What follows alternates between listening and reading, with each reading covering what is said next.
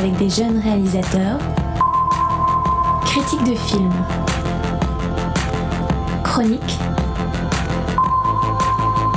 interviews en tout genre. Le sous-marin s'installe au centre des congrès d'Angers du 20 au 24 janvier pour le festival Premier Plan.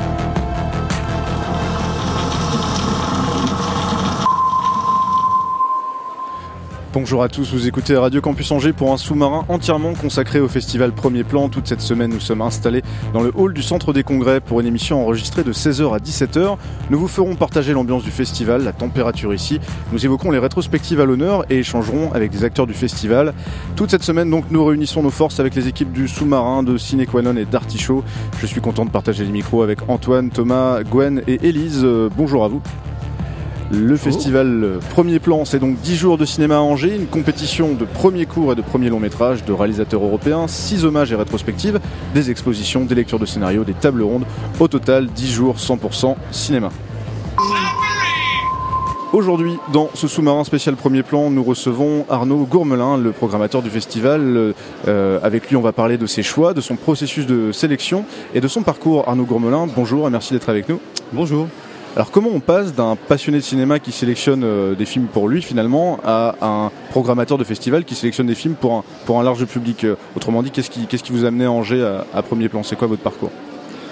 Mon parcours, enfin j'ai souvent, souvent on me demande qu'est-ce que j'ai fait comme étude ou par quel a été mon parcours. Et je dirais que je crois qu'au-delà des études de cinéma ou d'histoire que j'ai pu faire euh, à l'université, je crois que ma vraie école ça a été la salle de cinéma, c'est-à-dire que en plus, j'étais pas d'une famille particulièrement cinéphile. On en est très très peu au cinéma. Et puis, euh, adolescent, ça a été voilà, j'ai commencé à aller dans les salles obscures. J'ai commencé à découvrir des, choses aussi diverses que je sais pas, ça allait des Blues Brothers aux, Marx Brothers, on va dire.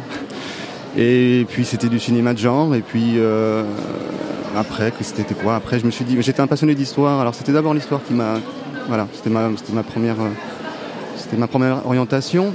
Et puis, euh, et en fait, pendant que j'étais à la fac, euh, je me rendais compte que c'était pas en cours que j'avais envie d'aller, c'était au cinéma. Et j'avais voilà, j'avais la chance d'étudier à, à Jussieu, c'est-à-dire euh, un quartier à côté des salles du quartier latin, si vous connaissez un peu Paris. Et voilà, et après c'était d'aller au cinéma trois fois par jour, ça devenait complètement boulimique. et quand je voyais pas de film, je lisais des livres de cinéma. et donc comme ça, ça a été pendant 3-4 ans une espèce de boulimie intense de, de films. Et, et puis je me rendais compte aussi que j'avais, euh, je ne suis pas le seul dans ce cas-là, mais j'avais euh, comme euh, ce plaisir aussi de, de, passer les films, c'est-à-dire de les, de les faire circuler autour de moi. Comme un DJ vous passerait une playlist ou passerait des disques, il y avait ce plaisir de... Un peu, mais c'est-à-dire d'accompagner, ou alors comme des prescriptions, voilà, ce côté un peu... j'avais envie de... Quand j'avais vu quelque chose de formidable, des fois je me sentais aussi un peu seul parce que la cinéphilie c'est aussi, quelque chose de très solitaire. Et, euh, et, au moment on a envie de le partager, parce qu'on se dit euh, je peux pas garder ça pour moi, du coup on commence à. J'avais, quelques amis, je leur disais mais tu dois voir ça. je commençais aussi à, voilà, m'enthousiasmer et, je me rendais compte que j'avais ce, ce, goût voilà, pour, le, pour faire partager au moins ce qui me, ce qui me sidérait. Et à premier plan, il y a plus d'une centaine de films à partager. J'imagine que vous ne travaillez pas seul, que le travail de sélection euh, se fait en équipe. Mhm. Euh, est-ce que vous pouvez nous en dire plus sur le processus de sélection? Oui, bah, c'est-à-dire que je suis bien sûr, je suis pas tout seul. Il y, a une équipe. Euh, c'est vrai que c'est moi qui choisis aussi les gens qui, m'entourent. Alors évidemment, je travaille depuis quelques années avec Thibaut et Natacha, qui ont été, qui ont été des, jeunes stagiaires il y a quelques années. Aujourd'hui, c'est des vrais collègues qui, avec qui je partage un vrai coup de, de cinéphilie. Et puis chaque année, on, ce qui est bien, c'est que je travaille aussi avec beaucoup d'étudiants, c'est-à-dire que c'est des gens que, qui sont en stage pendant, pendant six mois. Généralement, c'est des étudiants de cinéma, mais pas uniquement. Ça peut être des gens qui viennent d'autres horizons d'université, mais qui ont, aussi cette, passion. Et ce qui est bien, c'est qu'eux, ils ont aussi un regard très neuf sur les films. Ils sont plus jeunes que moi, ils ont une quinzaine d'années de moins que moi. Donc ils ont aujourd'hui, euh, ils, ils ont 22 ans, 23 ans. Et ils arrivent aussi sans a priori. C'est-à-dire que moi, forcément, ça fait une dizaine d'années que je programme premier plan, donc j'ai aussi un autre regard sur le, sur le cinéma européen, je pense, et que, euh, sans parler d'usure, mais je veux dire, je, euh, y a, je, sais un peu, par exemple, je sais pas, je, connais un peu les, travers ou les défauts, les caractéristiques du cinéma scandinave ou ceux du cinéma italien. et parfois, eux, voilà, ils, arrivent avec un regard tellement neuf que moi aussi, ça me questionne et ça m'oblige à à me reposer des questions. Et vous avez des, critères de particuliers de sélection, des, exigences peut-être économiques ou logistiques qui font que vous allez devoir choisir euh, tel film plutôt qu'un autre ou est-ce que vous êtes complètement libre sur la sélection, sur la programmation? Non, il y a une totale liberté. Enfin, je trouve que ça reste. Euh, l'avantage des festivals, c'est aussi qu'on n'est pas tellement sur, une logique de marché. donc on a, cette, possibilité, c'est génial, cette liberté de programmer à peu près tout ce qu'on veut. Donc ça, on s'en non, non, non, il n'y a, pas de, pas de critères là-dessus. Il n'y a, pas, a pas de concurrence avec les autres festivals qui ferait que justement il y a des films qui sont inaccessibles alors que combien même vous les voudriez pour premier plan? Oui, c'est vrai qu'avec les festivals, c'est vrai qu'aujourd'hui avec des festivals, qu'on va dire comme Berlin ou comme Cannes, ce sont des festivals. Je travaille aussi pour, une, section de Cannes, donc euh, ce sont des, festivals qui exigent une, euh, ce qu'on appelle des exclusivités, c'est-à-dire qu'ils interdisent aux, producteurs ou aux distributeurs de montrer les films dans un festival euh, avant le leur, Sinon, bon, le film est directement disqualifié, il passera pas.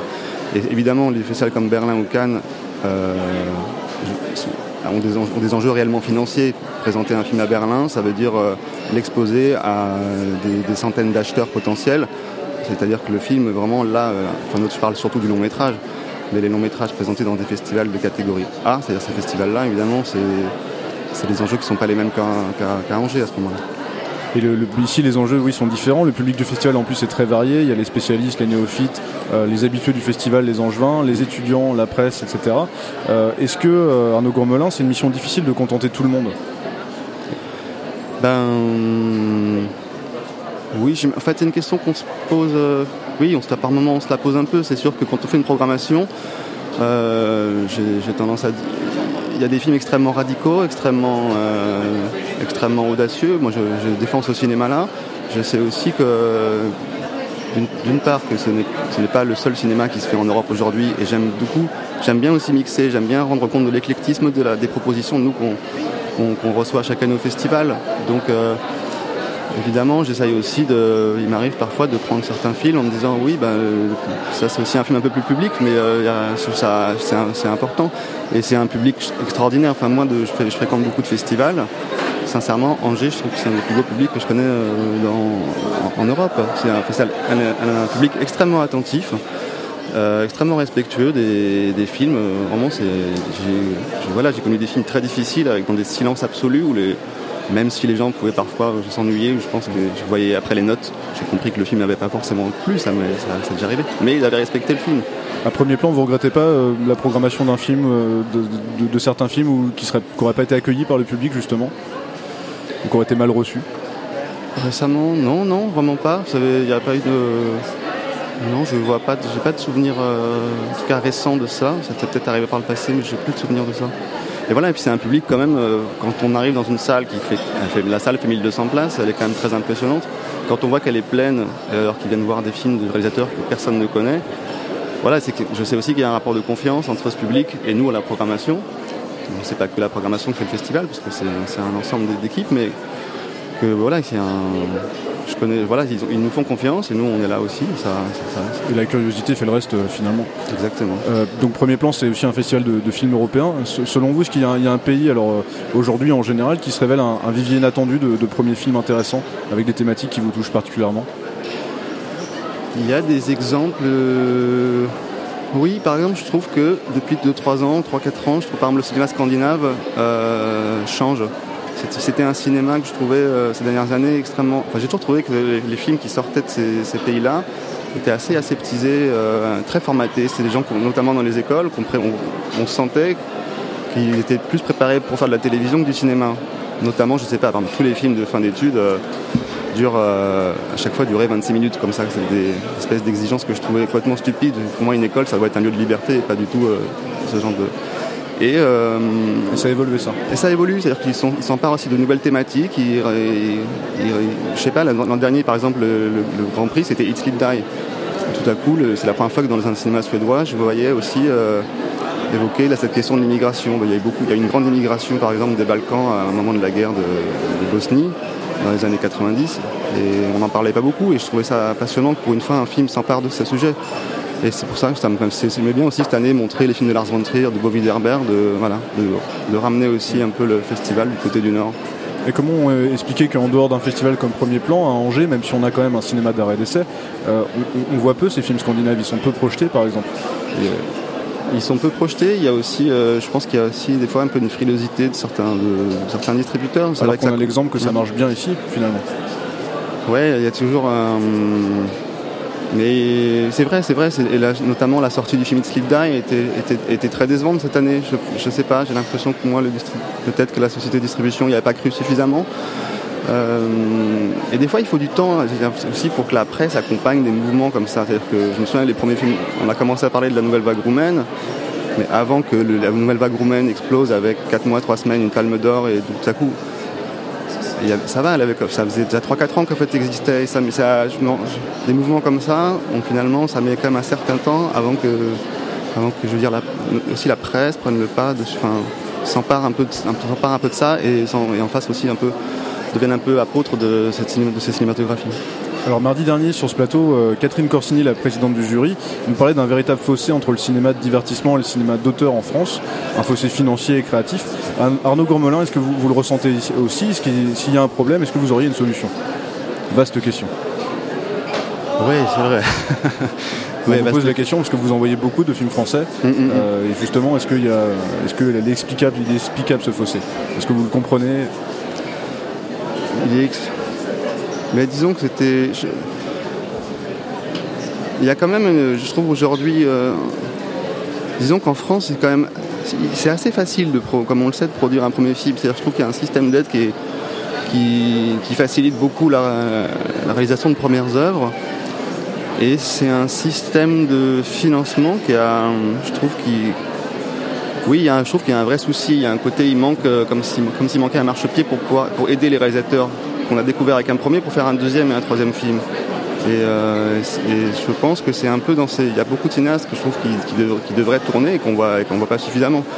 Du coup, finalement, qu'est-ce qui reste? Il reste ceux qui arrivent à faire des films produits euh, avec euh, du casting, des stars, c'est un divertissement, et les premiers films qui se montent plus facilement. Mais entre les deux, c'est voilà, difficile de faire ces films. Parce qu'ils sont pas assez accompagnés ensuite, pas assez suivis, ou il y a un manque d'engouement C'est aussi un manque de. Non, c'est aussi, un... aussi des problèmes de financement. C'est vrai que c'est un beaucoup, de réalisateurs vous diraient mais j'arrive pas à faire le, film d'après. Les exigences aujourd'hui de voilà, de sociétés de distribution, des vendeurs sont qui voilà qui sont parfois un peu d'ingérence aussi dans la création. Euh, c'est étonnant même. Je veux dire, on a vu des succès. Je me souviens quand euh, si je prends un film comme L'arnaqueur, je veux dire, des financeurs ne voulaient pas de Vanessa Paradis et, Romain Duris. Hein. Comme qui ont refusé de financer ça. Donc c'est amusant après de voir. Et après tout le monde dit ah bah oui, il faudra un festival des deuxièmes films, peut-être mais. Euh, si, on regarde le nombre de deuxièmes films et troisièmes films, c'est assez vertigineux comme le nombre de. Voilà. Ouais. Mm. Thomas, tu voulais poser une question? Euh, Oui, au niveau de la, de la sélection des premiers films, euh, que ce soit long métrage ou court métrage, on peut remarquer que généralement, notamment au générique, qu'il y, a, il y a vraiment quand même une grosse équipe de production derrière. Il y a généralement une maison de production qui les finance. Euh, est-ce que vous prenez, vous prenez quand même en, sélection des films vraiment amateurs en tant que premier film? Bah, euh, moi je suis prêt à prendre des films amateurs si la qualité si, dire, si le film après a une, qualité euh, la question de l'amateurisme qu'est-ce que c'est c'est pas pas une question de production moi je, veux un film qui me raconte qui m'emmène quelque part je veux que ce soit je veux que je veux, être touché je veux que ce soit et euh, donc la question n'est pas forcément financière, mais c'est vrai que généralement, euh, j'ai tendance à, remarquer que évidemment, j'ai plus de films qui sont produits de façon plus classique que des choses totalement autodidactes, parce que euh, je crois aussi que moi, je crois beaucoup au rôle très positif du producteur et de l'accompagnement. Pour moi, le producteur n'est pas juste un financier qui apporte de l'argent, c'est évidemment quelqu'un qui a un accompagnement artistique. Si on regarde tous les grands producteurs du siècle du cinéma, c'était des gens qui avaient, une extrême finesse, pouvait amener euh, même souvent les sujets des films. Enfin, voilà, je ne partage pas ça, je pense que. Et après, sur les films amateurs, il y en a. C'est vrai qu'il y en a assez peu. Peut-être en animation un peu plus, parce qu'en animation, on peut travailler assez plus facilement seul aussi. Bonjour Arnaud, j'avais une petite, euh, question, c'est euh, pour revenir à la fraîcheur tout à l'heure. Est-ce que vous pensez que c'est un métier qu'on peut faire longtemps, programmateur de, festival? Vous parliez tout à l'heure de l'usure. Est-ce que ça vous arrive d'être encore vraiment surpris, vraiment touché par, par un film? Ou est-ce que ça s'émousse un peu quand même au fil des ans? Ah. euh, moi je pense qu'idéalement, enfin, dans un monde idéal, euh, le programmateur il devrait, euh, il devrait aller se reposer de temps en temps. Moi. On devrait partir un peu en jachère, comme ça pendant. Se vider pour mieux se remplir après. Oui, je pense que ce serait malheureusement, voilà, bon, bah, voilà, on a tous même moi j'ai une vie, une famille et tout. Et, je, suis identifié comme programmateur, donc je continue, évidemment, je, continue le travail et c'est passionnant. c'est vrai qu'avoir, je vois des milliers de films par an maintenant aujourd'hui entre Granger et la quinzaine des réalisateurs. par moment, je sens bien que le regard, on va dire, euh, celui de l'émotion, il est un peu plus. Enfin, que le regard technique, on va dire mon regard technique sur les films prend parfois le dessus sur l'émotion. Mais, mais ça va, ça m'arrive encore d'être ému. Alors quand je suis ému par un film, là je me dis, ah, c'est forcément euh, extraordinaire. Ouais, c'est vraiment le, baromètre euh, absolu, ça, l'émotion. Parce que si vous êtes ému avec tous ces milliers de films par an, si vous êtes ému, mm. ça, ça va être le, curseur en fait. Enfin, pour vous dire ça, ça c'est un film qui. Mais je me souviens l'an dernier, j'avais pris un film comme ça, un film d'école où j'avais, euh, je l'avais visionné sur euh, plus sur, une télé, euh, voilà, enfin chez moi. Je me souviens quand je l'avais découvert et à la fin du film, j'avais la gorge toute nouée et je me disais, il y a un truc. Quoi. Et je me souviens de, quand j'étais allé voir le film en séance ici à Angers, et un moment, donc à un moment, je me suis retourné parce que j'étais au premier rang de la salle et j'ai vu tout le monde en larmes. J'ai dit oui, d'accord, c'était bien. on est bien d'accord, on est raccord. Alors, euh, la sélection est terminée. Est-ce que vous pouvez profiter du festival tranquillement en tant que simple spectateur ou est-ce que vous en avez marre d'aller voir ces films euh, Est-ce que euh, vous êtes déjà au travail pour l'édition prochaine? En fait, d'une part, non, sur place, j'ai pas le temps du tout parce que je suis pas simplement sélectionneur, mais en fait, je, je coordonne beaucoup aussi tous les programmes qui se passent ici. J'ai énormément de séances à présenter. Je m'occupe beaucoup des rétrospectives. Je suis assez investi là-dessus. Du coup, je passe beaucoup de temps aussi avec les invités du festival. cette semaine, voilà, j'ai passé aussi des bons moments, c'est agréable, hein, voilà, avec Arnaud Desplechin, avec Pascal Grégory, avec euh, Jean-Luc Anglade. c'est aussi des gens que j'accueille et avec qui je passe du temps. On a fait ça aussi pour ça, donc on essaie, en effet, on essaie d'en profiter, mais il y a aussi toute une, euh, toute une logistique à, mettre en place au cours de la semaine. Et quant à préparer l'édition prochaine, quand même, je dirais non, là on n'y est pas complètement. Je, même si ça commence très vite, parce que je, serai à Berlin d'ici dans deux semaines. Et... vous êtes aussi, vous participez à la quinzaine de réalisateurs à Cannes Oui. Oui, ça c'est quelque chose que je commence immédiatement après. Euh, enfin, j'ai même un peu commencé déjà. Mais euh, ça veut dire, voilà, je repars dès le 1er février en, salle obscure pour visionner et puis en festival pour visionner. Euh, ça jusqu'à jusqu'à fin avril, le moment où on finit la sélection. Vous avez la tendresse quand même pour, pour Angers ah oui, énormément. Moi j'adore. Mais ce que je disais sur le public tout à l'heure, c'est que. C'est que. Je, je sais pas, des fois on arrive un peu épuisé. Il m'arrive des fois d'arriver au festival en disant bon, ça y est, c'est fini, alors que le festival va ouvrir. Mais hop, ça y est, j'arrive dans une salle et la salle est pleine. Enfin, vraiment, le plus beau cadeau que chaque fois que, je vois ici, c'est ça c'est de voir des salles pleines euh, devant des, devant tous ces films. Frankenstein tout à l'heure c'était plein le, et c'était émouvant quand même de voir des, des, gamins devant un film de 31 et très attentif en mm. plus. Et la salle était pleine. Il y a quelque chose comme d'assez magique là, dans, dans ce moment-là. Oui, là, je suis d'accord. C'est complètement. Et c'est de voir une salle pleine devant des films de Bo Widerberg, c'est-à-dire que c'est un cinéaste. Euh, j'en parlais hier soir avec Desplechin, qui est quand même un cinéphile euh, dingue. Je lui demandais, je demandé s'il connaissait, s'il avait vu ses films. Il m'a dit non. Enfin, il connaissait de nom, mais il n'avait jamais vu ses films. Et là, tout à coup, il y a 400 personnes et qui, et qui découvrent, euh, ses films. Mm. Merci euh, Arnaud Gourmelin d'avoir passé un peu de temps avec nous. On vous souhaite un bon festival et puis une bonne suite d'années avec plein de découvertes. Vous écoutez le sous-marin enregistré à premier plan et juste avant d'évoquer la rétrospective consacrée à Patrice Chéreau, on vous propose une pause musicale.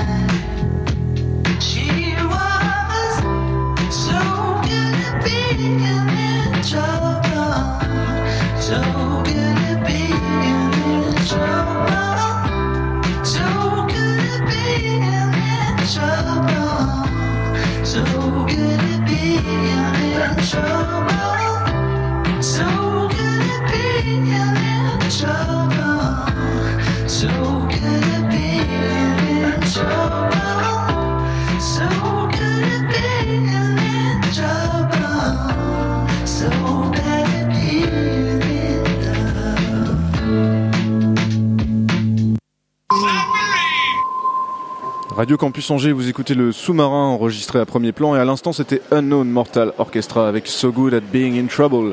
Évoquons de nouveau, euh, évoquons de nouveau, non j'allais dire Denis Podalides avec Elise, mais Elise n'est pas encore arrivée. On va plutôt euh, parler de Patrice Chéreau euh, avec un peu de chance. Euh, d'ailleurs Denis Podalides qui est juste à côté de nous en train de signer des autographes. C'est pour ça qu'il y a un peu de bruit, on peut, on peut le signaler parce qu'il est en train de signer son, euh, son dernier roman. On, on l'aura probablement demain avec nous sur le plateau. Euh, ce sera confirmé, mais c'est très possible et on sera très heureux. Alors, pendant tout le festival, six hommages et rétrospectives rythment les journées. L'équipe de Ciné Quanon se propose chaque jour de s'arrêter sur l'une d'entre elles. Après Lars von Trier, Bo Widerberg et Denis Podalides, justement. C'est aujourd'hui sur Patrice Chéreau que vous arrêtez, Antoine et Thomas. Euh, oui, en effet. Donc, euh, Patrice Chéreau qui est mort euh, malheureusement l'année dernière, début octobre, il me semble. Euh, donc euh, c'est un cinéaste français donc qui a euh, une dizaine de longs métrages à son actif. Il est aussi à la base en fait il est à la base c'est un metteur en scène de théâtre et il a affirmé lors d'une interview que pour lui le cinéma c'était une, manière d'approcher au plus près des sentiments par rapport au théâtre en fait euh, grâce à, euh, à une, dimension euh, très formelle. Donc c'est pour ça que dans ces films on retrouve euh, un travail sur la forme euh, très très important et euh, un travail sur euh, euh, sur le dialogue, euh, sur le jeu des acteurs aussi euh, tout aussi important. Euh, voilà, donc j'ai rien vu pour ma part de, de Patrice Thierot malheureusement, mais cette, cette interview en fait m'a m'a plutôt intrigué et m'a plutôt donné envie de, de m'y mettre. Alors, Voilà. Pour ma part, moi j'ai pu voir euh, La Reine Margot, donc, euh, qui a pu être récompensée à, à Cannes euh, par le prix du jury et également euh, par un prix d'interprétation féminine de, pour Virni, Virin- Virina Lisi. Euh, on peut aussi, comme tu parlais de la- du- de l'aspect théâtral, euh, on peut signaler qu'il avait travaillé également sur les costumes et les décors, et c'est très présent dans, dans La Reine Margot. Et je pense notamment à, à l'une des premières scènes euh, qui- du mariage, où on peut voir euh, les, justement les protestants euh, dans leurs costumes noirs, ou euh, les, les invités en costume jaune et euh, les d'autres en costume blanc. Et là, notamment le blanc de la robe de mariée est vraiment, euh, bah, vraiment d'un blanc pur. On peut dire ça comme ça. On va pouvoir revoir, on va pouvoir reparler de la Reine Margot juste après d'ailleurs, parce que c'est euh, Bruno Todeschini, notre invité, qui joue dans le film, mais qui a, qui a joué dans d'autres films de Patrice Chéreau. Alors, autrement, euh, Patrice Chéreau, il a également fait euh, connaître bah, Jean-Hugues Anglade qu'on a eu en interview hier, euh, par avec l'homme blessé en 1983, et qui a été récompensé du César du meilleur scénario. Alors, l'homme blessé, ça parle de l'homosexualité dans les années 80, donc bien avant le mouvement du mariage pour tous qu'on a pu voir ces, ces derniers temps. Et euh, il faut, faut signaler que ce film est également projeté à premier plan et que je conseille aux gens d'aller le voir. Je n'ai pas pu le voir moi-même, mais je- j'essaierai d'y aller. Ça marche. C'était une petite, une petite, euh, rectificatif. C'était, on, l'a- on l'a pas eu. euh, Excusez-moi. on avait, on avait du son, mais malheureusement, je suis un piètre technicien, donc mon, mon, mon interview n'était pas diffusable. On a eu Ipele Gerardo. Non, je voulais rebondir sur, euh, sur euh, Patrice Chéreau. Euh, ce qui est intéressant, c'est que ça a été un, un, un tel euh, directeur d'acteur au théâtre et à l'opéra. C'est quelqu'un qui a révolutionné en fait les codes de, la, mise en scène au théâtre et à l'opéra. On pense à Bayreuth d'ailleurs euh, dans, Wagner où il avait vraiment il avait choqué au départ et c'est devenu une pièce mythique. Et euh, c'est assez étonnant parce que son cinéma est un peu, alors il n'est pas sous-estimé, mais par rapport à, à son talent de metteur en scène au théâtre, à l'opéra, il a toujours, toujours été un petit peu, euh, pas en froid avec le monde du cinéma, mais il, trouvait que ça prenait un, peu trop de temps. Et comme c'était un boulimique de travail, il voulait que ça aille vite. Donc, euh, je pense que sa filmographie est un peu euh, sous-estimée, alors qu'il a, des, il y a, des, a des films magnifiques comme La Reine Margot, on vient d'en parler, mais je pense à Intimité, qui est, qui est, un, qui est un film magnifique. Donc c'est assez bizarre. Et euh, pour finir, c'est euh, Jean-Hugues Anglade qui, qui nous disait, euh, c'est assez étonnant parce que lui trouvait que son travail au cinéma était très théâtral, et il y a des gens qui trouvaient que son travail au théâtre était très cinématographique. Donc il y a toujours ce, ce, ce Cette lien, ambiguïté, ouais. cette, oui, ce, ce- cette porosité, on va dire, Ouais. entre. euh, c'était avant tout un immense euh, directeur d'acteurs, un immense metteur en scène, quelqu'un de très, euh, de, de- comment dire, avec, avec beaucoup d'idées, beaucoup de créativité, parfois très dur avec ses acteurs, parce que euh, encore une fois, on va en parler avec Bruno Todé, Chini, Skinny, je crois, oui, qu'on dit Skinny, euh, parfois très dur et euh, Jean-Yves Gogla nous disait c'est c'était comme monter sur un ring avec lui, c'est-à-dire qu'il vous il vous toisait. Et moi c'est euh, à titre personnel, je, pour faire une toute petite parenthèse personnelle, c'est un des regards les plus perçants que j'ai rencontrés dans ma vie. Moi. Après, je, voulais juste pour terminer, on c'est vrai qu'on a, on, voit beaucoup de violence quand même dans ces films. Je pense à la Reine Margot, il y a, on voit quand même une, une- un aspect vi- violence qui est euh, qu'on voit rarement même dans le cinéma euh, français. euh, pas, pas comme pas comme ça, disons. Comme tu disais que il a il a révolutionné plus ou moins le cinéma et le, et le théâtre. Pour cette pour cette tournure-là, je trouve que c'était intéressant de, de le souligner. Merci à vous. Quelques rendez-vous à noter donc pour découvrir cette rétrospective. L'homme blessé demain à 22h30 au 400 coups et samedi on retrouvera au centre des congrès à 13h30 ceux qui même prendront le train. Alors Elise vient d'arriver. Salut Elise. Bonjour.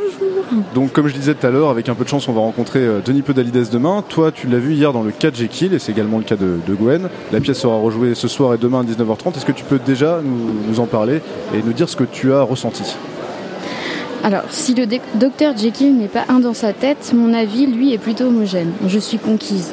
Le cas Jekyll est mis en scène et joué par Denis Podalides, aidé d'Emmanuel Bourdieu et d'Éric Rue. Le cas Jekyll parle de la dualité des humains, tiraillés entre le bien et le mal. Le docteur Jekyll va justement essayer de séparer ces deux entités ambivalentes. Le docteur Jekyll, le côté lumineux du personnage, et Mr. Hyde, la partie sombre. Mr. Hyde prend de plus en plus de place face au Dr Jekyll, jusqu'à complètement l'annihiler. J'aime déjà beaucoup le travail de Denis Podalides, sa diction fait résonner en moi les mots. Le langage pourtant est très littéraire, difficile à faire résonner tant la phrase est dense.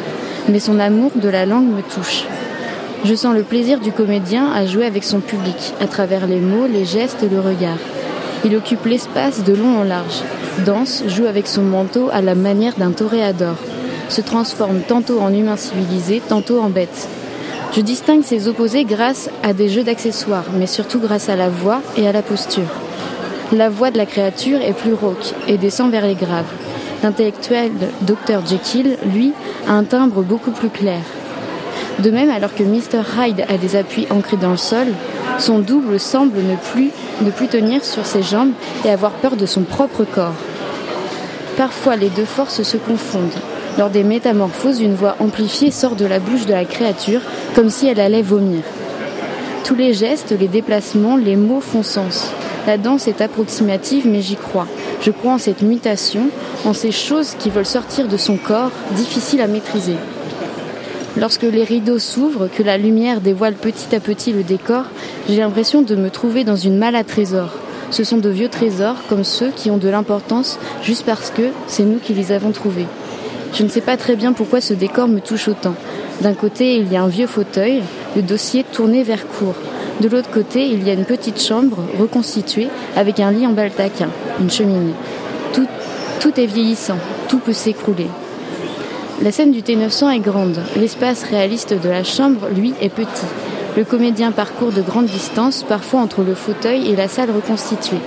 Il y a un décalage entre un décor représentatif et un décor minimaliste, travaillant davantage sur le symbolique, le, le fauteuil.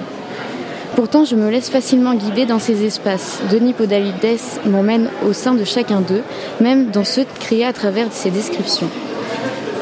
Lorsqu'il sort par la porte de la chambre, qu'il continue à me présenter la maison alors que je ne vois rien, j'imagine la fraîcheur de ces pièces, j'entends l'écho de chacune d'elles. Ce spectacle a la capacité de m'émouvoir à travers de petites choses devenues grandes. Les mains du comédien transforment peut-être en or tout ce qu'elles touchent. Merci Elise pour tes chroniques toujours pleines de poésie. Gwen, toi aussi tu as, tu as vu le cas de Jekyll? Oui, j'ai eu, ce bonheur-là euh, hier soir. Euh, je vais faire très court.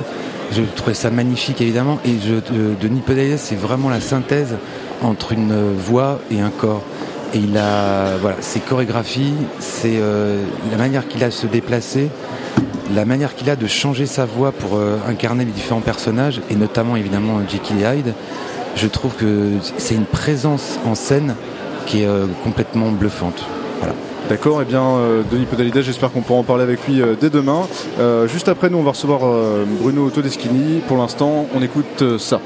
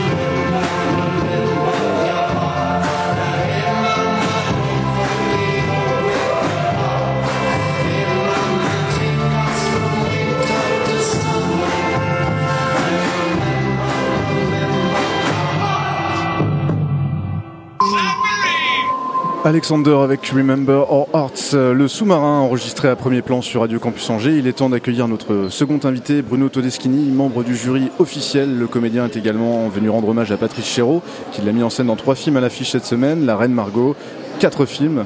Euh, la Reine Margot, Ceux qui m'aiment prendront le train et son frère, et j'en ai oublié un. Hôtel de France. Hôtel de France. Bruno Todeschini, bonjour et merci d'être avec nous. Mais euh, je suis très très très heureux d'être avec vous. Alors le festival Premier Plan, ça représente quoi pour vous déjà avant, d'être venu? Est-ce que vous le connaissiez? Est-ce que vous en Oui, ben oui, quand même. C'est quand même suffisamment connu. Euh, et ce n'est pas connu qu'en France. Euh, c'est euh, c'est du cinéma d'auteur, c'est des, premiers films. Je suis très très attaché aux au premiers films. J'ai dû en tourner une, bonne dizaine. Donc c'est toujours les premiers pas d'un réalisateur. C'est voilà, c'est toujours important quoi. d'être là pour, pour, la, pour le, début d'une aventure. J'aime pas le mot carrière, mais, mais pour, pour un premier travail en tout cas. Et cette année, vous êtes carrément membre du jury et vous allez pouvoir carrément. carrément. Euh, et du coup, vous, pouvez nous, donner votre, vous pouvez pas nous donner votre avis sur la sur la compétition. Est-ce qu'il y a quand même une, tendance qui se dégage de ces premiers films? Qu'est-ce que ça dit du cinéma euh, jeune et du cinéma européen? euh, bah, que, le cinéma est toujours, toujours en forme. je vois des belles choses. de, pays différents, notamment des pays de l'Est, il y a encore une autre vision. forcément, ça, change par rapport au, premier film des pays de l'Est que je voyais il y a 20 ans ou 30 ans. Il y a, voilà, il y a un décalage avec, vos générations à vous. Formidable hein, d'assister à ça. Vous avez des critères pour, euh, pour estimer les films? Vous êtes plus attaché au jeu d'acteur, à la réalisation, ou c'est un ensemble? Ah, C'est un tout. C'est un tout. Un film, c'est un tout pour moi. J'ai jamais choisi, mais alors jamais, un film pour un rôle, hein, pour se dire tiens, euh, que je préfère faire un, second rôle ou un troisième rôle dans un bon film qu'un premier rôle dans un mauvais. Donc euh, pour moi, le, voilà, le, film est, déjà, c'est ce qui est le plus important, quoi. Hmm. Jaoui et Bakri voilà, il y a, dans un film, il y a le scénario, le scénario et le scénario. Une histoire, une histoire, une histoire. Mais euh, voilà, c'est un, un, tout. Je, suis attentif à tout, au traitement de, de l'histoire. Euh, euh, souvent dans les premiers films aussi, il y a des maladresses de premiers films, de, de, de trop vouloir en mettre de vouloir tout dire hein, sur un film. Et, parfois, c'est, mais c'est aussi euh, les petits défauts qui sont, qui sont, qui sont petits déjà comme défauts. Et euh, vous êtes indulgent. Vous avez un regard ah bienveillant. Mais bien sûr. Parce que quand on connaît la difficulté à faire un film, ensuite déjà arrivé, arrivé sur l'écran. J'ai jamais osé m'y frotter, donc ça veut dire à quel point. Mais euh, ouais, déjà l'énergie qu'il faut pour monter un film la croyance qu'il faut. Quoi. Combien c'est quoi? C'est 2, 3, 4, 5 ans, 6 ans pour monter un film? Parfois c'est autrement, mais, euh, mais souvent c'est comme ça. Quoi. Donc, euh, donc oui, je, j'ai, euh, je suis forcément indulgent par rapport à ça. Vous êtes venu aussi, donc vous êtes jury, vous êtes venu aussi cette semaine pour évoquer Patrice Chéreau. Oui. Je suppose que sa disparition a dû être assez douloureuse. Oui, c'est, le moins qu'on puisse dire. Et euh, j'ai l'occasion de, discuter avec Jean-Hugues Anglade, mhm. qui me disait, euh, parce que bon, il avait la réputation quand même d'être euh, un metteur en scène assez, assez dur, et il me disait oui, c'était comme monter sur un ring, il vous toisait et il mhm. fallait rester debout, mhm. et en général il n'aimait pas les, gens qui se défilaient. Qui se baissaient. Ouais. Est-ce que je voulais avoir votre avis vous qui avez tourné bah quatre films avec lui Oui, oui, bah oui, c'est. Oui, c'est une bonne formule qu'a eu Jean-Hugues. Patrice, euh, c'était. Euh, c'est lié. J'ai commencé à. je l'ai rencontré pour. Enfin, quand, je suis rentré à l'école des Amandiers, euh, la deuxième session en, 86. Donc c'est. J'avais dit après son frère que sur, sur, sur ma tombe, il y aura écrit Merci Patrice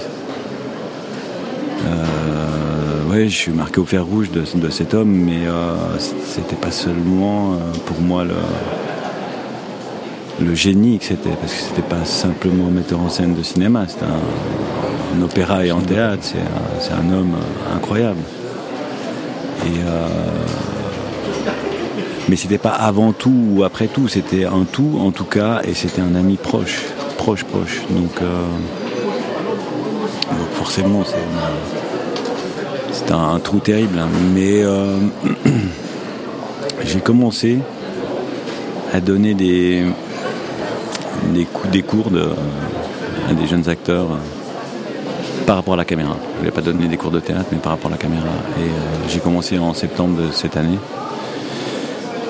Et Patrice a disparu le, 7 octobre, donc c'était juste après.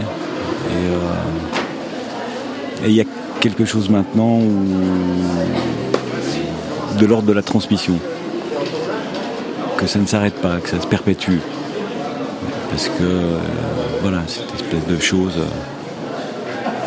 c'est pas être Patrichéo, parce qu'il n'y en avait qu'un, et voilà, il y a, d'autres personnes qui seront autres, mais, mais, lui. Partager ce qu'il vous a appris? Oui, transmettre. Transmettre. Partager, ce serait partager avec vous, mais, euh, mais transmettre, c'est encore autre chose. En quoi il a changé euh, C'est peut-être difficile à dire, mais en quoi il a changé votre vie, Oui, votre manière de jouer, votre vie, enfin votre, votre, bah, humanité peut-être aussi. Mon humanité, je sais pas, parce que mon humanité. Euh, Elle vient encore d'ailleurs. C'est euh, c'est mes parents, ça. C'est l'éducation aussi, et puis l'humanité, on n'a pas. Mais le rencontres. c'est- je- non, mais Patrice, c'était voilà, c'est euh, quand j'ai commencé à euh, aux Amandiers en 86, donc en janvier 86, je, je n'avais fait que deux ans de conservatoire à Genève. Et quelque part, j'étais euh, j'étais brut de décoffrage. J'avais encore de la, de la crotte sous les, les pompes et, euh, et voilà, j'étais éduqué par euh, pas seulement par Patrice. Il y avait un homme très très important qui, était au théâtre des Amandiers qui s'appelait Pierre Roman, qui a malheureusement disparu il y a très longtemps mais qui était un pédagogue incroyable. euh, Et quand on est arrivé au- au- aux Amandiers, on s'est retrouvé avec Boulez, Barenboim, euh, Peter Sellars. euh, J'ai joué un an avec Piccoli. Enfin bon, c'est des. Voilà, euh, si vous connaissez pas la peinture et que c'est quelqu'un comme ça qui vous montre la peinture, voilà, vous avez un autre œil. c'est- par ce biais-là. Donc, euh, euh, cette éducation artistique, théâtrale, picturale et musicale, oui, je la dois à Patrice. Mon humanité, je suis pas sûr. Et Jean-Yves nous évoquait aussi la fidélité. Et Ouais. que et c'était quelqu'un qui, euh, qui était très fidèle. C'était dur de- d'obtenir peut-être son, son amitié, ou son, mais qui était très fidèle. Oui, mais ça se faisait pas comme. Enfin, moi, ça s'est pas fait comme ça. C'était pas le premier jour d'école et hop. euh, euh, même si on s'entendait bien, la- notre amitié s'est construite au fil, mais au fil du, du- du temps. Euh, c'est passé par, euh, comme Jean-Hugues, euh, euh, justement, c'est peut-être pour ça que, que Jean-Hugues disait que voilà qu'il fallait pas rester, fallait, euh, fallait tenir sur le ring et pas se coucher. Pareil, quoi. C'est- passé par des engueulades euh, monstres. euh, mais peut-être c'est ça qui faisait aussi ce, ce, ce, ce sel. et puis ce, je sais pas, cette chose de, de, de, vivre, d'homme, de, Et c'est, d'artiste. Je, je, est-ce qu'il est-ce qu'il vous parlait aussi du- de, ce- de son rapport qu'il avait au cinéma? Parce que ça a été un tel euh, euh, metteur en scène d'opéra et de théâtre qui était mondialement reconnu, enfin c'était québécois, ouais. que peut-être qu'il était un tout petit peu peiné, je Ah pense, bah, par rapport au... peiné. Oui, oui. Parce qu'il avait du mal à monter ses films, alors qu'il a eu, quand Ah non, on regarde sa filmographie, c'est aussi génial, mais j'ai l'impression qu'il est un peu sous-estimé son cinéma, alors que Ah oui, oui. Intimité, La Reine. Margot, enfin c'est quand même des grands, des, des grands films. Ah, énorme. Ceux qui m'aiment prendre le train, j'ai revu ceux qui m'aiment prendre le train là il y a. Je l'avais pas revu depuis 15 ans. Et euh, c'était un. Non, c'est un, cinéma, un cinéaste majeur, mais euh, pas reconnu. euh, Peut-être qu'il sera reconnu dans 10 ans, 20, 20 ans de, de son, de son. Mais de son vivant, il n'aura- pas été, mais. euh, mais il a toujours souffert de ça. Oui, oui. Mais toujours. On vous retrouvera Mais- en tout cas au, au centre des congrès demain à 13h30 pour parler de ceux qui m'aiment prendre le train. Et, Ah bon? Oui. Ouais, Suivi d'une rencontre. C'est pas vrai. Et également Valérie Bruni-Tedeschi. Oh. Euh, maintenant, je voudrais, je voudrais parler de, je voudrais parler de télévision. Vous avez joué récemment dans la série Odysseus, euh, et je me trompe pas cette fois. Bon? Non, non, non, non, non, mais vous- il vous manquait juste Hôtel de France, mais qui est, qui est un film d'école. C'était pas, euh, on s'est fait, on s'est fait assassiner à Cannes avec ce, ce film. Jean-Michel Frodon, qui était là, qui a présenté le film avec Patrice à Cannes, se souvient très bien de de l'énorme blessure que ça avait provoqué à Patrice, euh, parce qu'il s'était fait, on s'était fait, mais euh, déchiré, euh, comme Cannes peut être par moment. Et euh, donc pour en revenir à Odysseus, Oui, euh, et avant ça d'autres projets aussi à la télévision. Est-ce Oui. que vous avez pu témoigner d'une évolution de la fiction française à la télé euh, ces dernières années? Est-ce que vous trouvez que le regard a changé aussi? Sur quelle chaîne? Euh, Je voulais dire la fiction française en général finalement, parce qu'il y, a- il y a souvent eu un fossé en France entre la- le cinéma et la, la télévision. Oui, oui, Euh, oui. Parfois à juste titre. Oui. Mais euh, est-ce que vous, en tant que comédien pour la télévision et pour le cinéma, vous voyez toujours ce fossé ou est-ce qu'il est en train d'évoluer? Alors, je, suis- je fais partie des. Berling l'avait dit, dit déjà il y a une, une bonne dizaine d'années, parce que ça fait un bon bout de temps que je colporte ça. Je, n'ai jamais compris cette scission, justement, en France, qui n'existe pas aux États-Unis ou, ou ailleurs, euh, où l'acteur de cinéma ne pouvait pas faire de télévision sous prétexte de. euh, voilà, c'était dégradant, quoi, quelque part. Et. euh, et comme, comme je vous ai dit que je préférais euh, un troisième, troisième rôle dans un bon film, etc., j'ai toujours dit pareil, je préfère faire un bon téléfilm qu'un mauvais film. Et Dieu sait s'il y a des mauvais films. Et vous trouvez pas qu'il y a une crise du, il n'y a pas eu de crise de, pour, pour trouver un bon scénario à la télévision Vous avez toujours réussi à trouver ou, ou on vous propose des choses qui sont moins intéressantes Ah, on propose des choses qui sont moins intéressantes. Mm. Mais vous ne m'y voyez pas, j'y vais pas. Mais, euh, mais bien sûr, oui, oui. Euh, bah, il faut, vous avez qu'à allumer la télé, vous allez voir.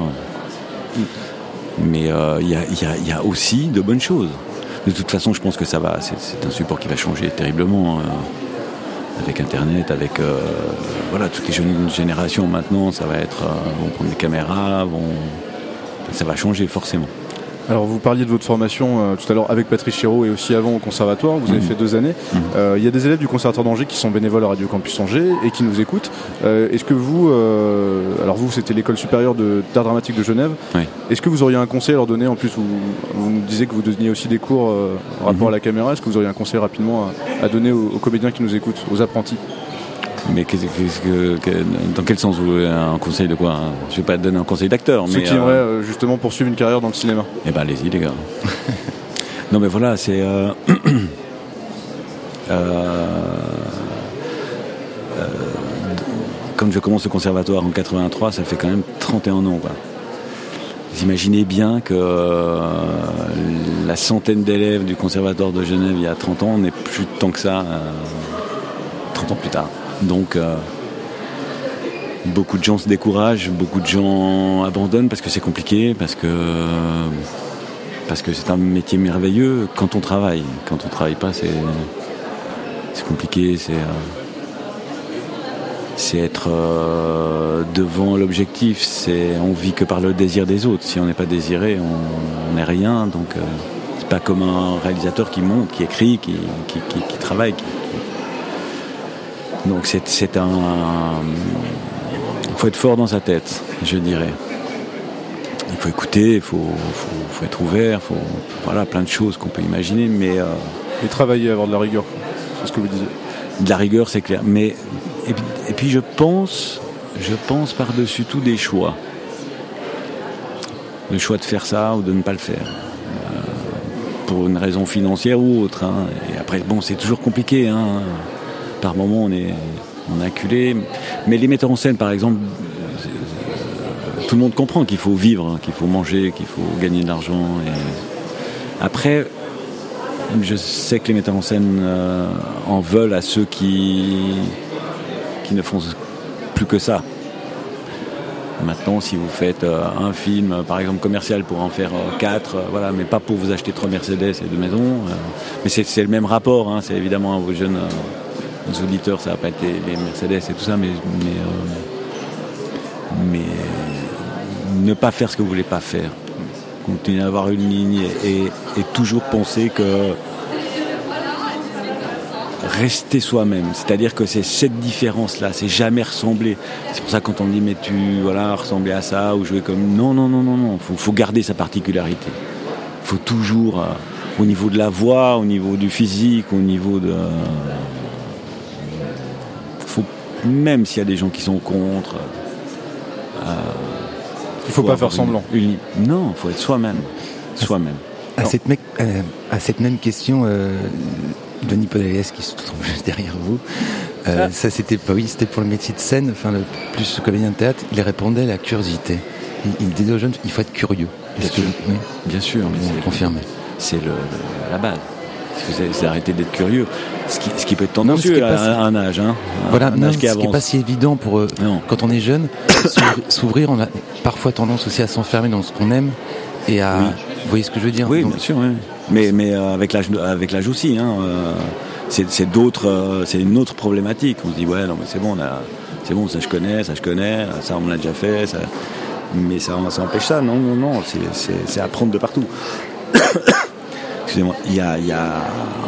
On peut, très bien apprendre quelque chose d'un jeune homme de 15 ans et de Maurice Garel à 80 ans. Pas, il n'y a pas de femmes, d'hommes, de, nationalités différentes. C'est pas, pas fermé. Il faut rester ouvert. Ouvert au monde. Donc curieux. Alors finissons en, évoquant votre actualité. En 2014, vous serez à l'affiche de deux films, Papa Lumière euh, d'Adalouet et La French de Cédric Jimenez. Mhm. Vous pouvez nous en dire un peu plus sur ces deux projets? C'est fait, hein. C'est tourné. Enfin sur les, deux projets, nous on les a pas vus en fait, donc c'est pour ça. Euh, bah, c'est un premier à. Je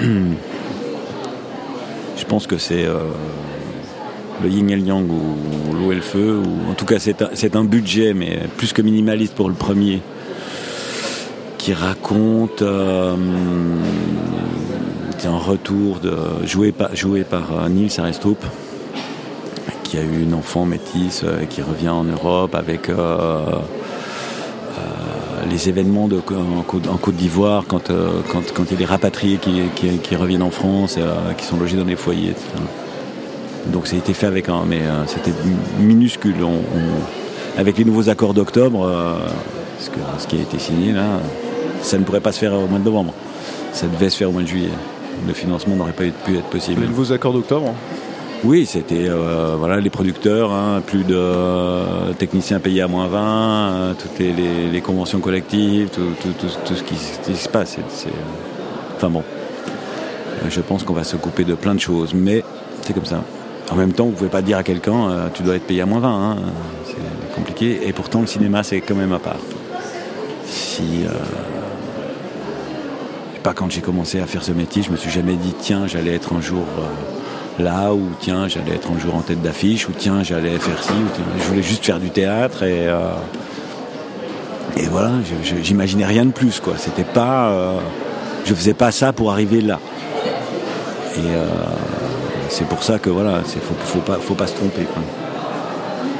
Bah, merci en tout cas Bruno Todeschini, Euh, merci d'avoir pris le temps de répondre à nos questions. Oui, et euh, tout ça pour dire que l'autre film, Et l'autre film, euh, voilà, La French c'est la French, c'est 18 millions d'euros de budget. Donc rien à voir. pas vraiment, non. non, non, je pense que l'autre c'est à 3, 3 ou 400 000 et, et 18 millions. Donc voilà, c'est- autre chose. Mais les, mais si l'un permet qu'à l'autre d'exister, c'est parfait. Il y a un équilibre. Euh, Bah, ça a toujours été comme ça pour l'instant. Hein. C'est le- le- les, les gros budgets gros, cinéma euh, français euh, financent le. le- il y, a, y y une aide du, du- du fonds de cinéma. euh, voilà, c'est bien aussi pour vous d'alterner, moi j'adore ça, mais je de jouer dans des grosses productions, Oui, d'aider aussi euh, avec ouais. votre nom des Ouais, euh, projets plus. C'est pour un acteur, c'est quand même ce qu'il y a de plus euh, joli, enfin de plus euh, rafraîchissant. j'adore tous, ces petits. euh, films, pas, j'étais dans le film de Pascal Ferrand, La Sentinelle de, de, tout, La Petite Jérusalem de Karine Albou, enfin bon j'en ai fait euh, quelques-uns comme ça. c'est, voilà, formidable de participer à ça. Évidemment, euh, de pouvoir aider le, le- des, des cinéastes en devenir, c'est génial. Et d'être désiré, ce que vous disiez tout à l'heure. si possible. Merci en tout cas. Euh, Mais merci à vous. On Merci vous souhaite beaucoup. une bonne deuxième moitié de festival et une bonne année de, de cinéma et de projet. Pour l'instant, il est l'heure de, bah, de conclure cette émission. Alors avant de conclure, est-ce que, euh, chers amis, vous pourriez nous conseiller un film euh, pour la journée de demain? Antoine? Euh, eh bien du coup moi pour ma part j'ai remarqué qu'à 16h30 aux variétés euh, il y avait Mélancolia de Lars von Trier qui est un film absolument somptueux euh, qui signe en fait un accomplissement euh, dans l'œuvre euh, du cinéaste euh, par un accomplissement par l'anéantissement et euh, du coup sans, sans cet accomplissement sans cet anéantissement pardon euh, je pense pas qu'on aurait pu avoir le, euh, la solitude glaciale de Nymphomaniac donc courez-y Thomas Euh, moi j'en aurais même trois. Je dirais que je te conseillerais le premier, euh, premier court métrage français, programme 1, que j'ai vu et je trouve très, vraiment très intéressant. Donc pour ceux qui aiment les courts métrages et qui veulent, qui veulent voir à quoi ça ressemble. Euh, qui est également aux variétés à 20h. Euh, au 400 coups à 20h15 le Loup-garou de Londres pour ceux qui ne l'auraient pas vu dans la rubrique Métamorphose et euh, dans, pour les films de Chéreau donc L'homme blessé qui passe à 22h30. Gwen Euh, bah, c'était pas mal, moi, ça, je trouve, le loup-garou de Londres et euh, l'homme blessé. L'homme blessé, c'est, euh, voilà, une petite info au passage, c'est le film préféré de Jean-Hugues Anglade et c'est vraiment ce qui, c'est le rôle qu'il a révélé au cinéma, donc avec euh, Patrick Chéreau. Eh ben, merci à vous, il est temps pour nous de lâcher l'immersion au centre des congrès. La technique aujourd'hui c'était David, derrière les micros Thibaut, Martin, Antoine, Gwen et Élise. Euh, On se retrouve demain, même heure, même lieu au centre des congrès dès 16h pour enregistrer l'émission et à 19h sur les ondes. Très bonne soirée et très bon festival. Allez, bisous.